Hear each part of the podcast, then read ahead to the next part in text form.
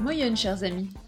Vous vous souvenez que nous avons reçu Sophie Ledorner il y a quelques semaines Elle nous a parlé de ce qui l'anime, comment apprendre à apprendre autrement, avec conscience, connexion, créativité, confiance et communication, ces fameux 5 C. Si vous avez raté l'épisode, filez l'écouter. Il est riche d'enseignements. Ah, ah, ah, je suis drôle, n'est-ce pas? Bien, Sophie nous avait alors proposé une nouvelle manière de faire préparer une dictée à un enfant, que ce soit à la maison ou à l'école. Mais juste après avoir enregistré, Camille a eu un déclic et elle a posé une question supplémentaire à Sophie. Alors on s'est dit que ce serait vraiment dommage de garder cela pour nous parce que ça peut concerner tous les enfants, les parents qui nous écoutent, mais aussi les leaders, les encadrants en fait tout le monde. Et il va s'agir de choix. Alors qu'est-ce que c'est qu'un choix? Avez-vous choisi d'écouter ce podcast? Bah, On serait bien sûr immédiatement tenté de répondre oui, mais le fait est que vous êtes en train de l'écouter. Donc, pendant que vous êtes en train de l'écouter, vous n'avez plus le choix de ne pas l'écouter. Si vous aviez fait le choix avant, vous pouvez faire le choix après, d'arrêter, de le stopper dans une seconde, mais pas maintenant. En fait, le temps pendant lequel vous écoutez, c'est maintenant. On est bien d'accord que vous ne pouvez pas écouter et ne pas écouter en même temps. Avoir le choix suppose qu'on puisse en même temps faire et ne pas faire une chose. Donc pour choisir, il faut que les deux possibilités, ici écouter ou ne pas écouter, vous soient indifférentes.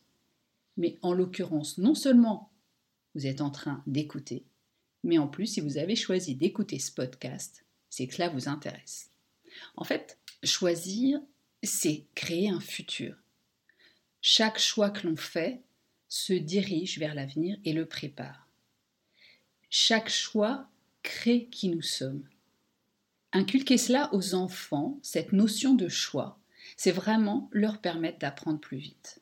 Et d'ailleurs, Bruno Hurst, qui est auteur du livre J'aide mon enfant à mieux apprendre, décrit ce qui se passe dans le cerveau ainsi que les impacts sur le développement et l'épanouissement de l'enfant. Je cite Le cerveau fonctionne différemment lorsqu'il a le choix. Même sur le plan biologique, la chimie du cerveau varie. Lorsqu'un enfant choisit une tâche et ce qu'il lui faut pour y arriver, il se sent impliqué.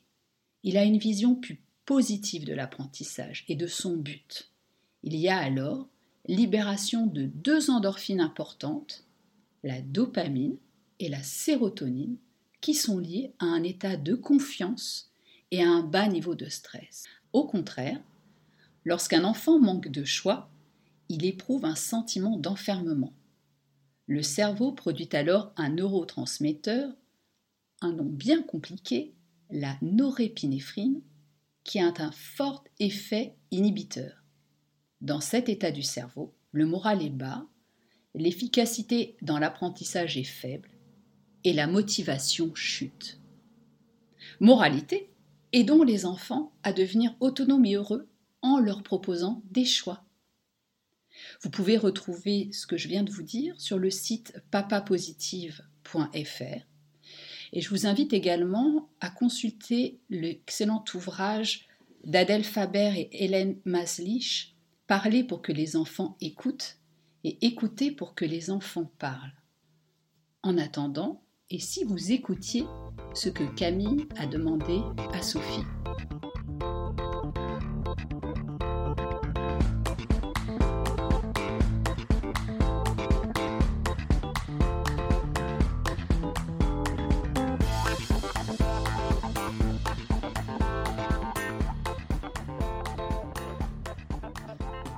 Sophie, j'avais une dernière petite question.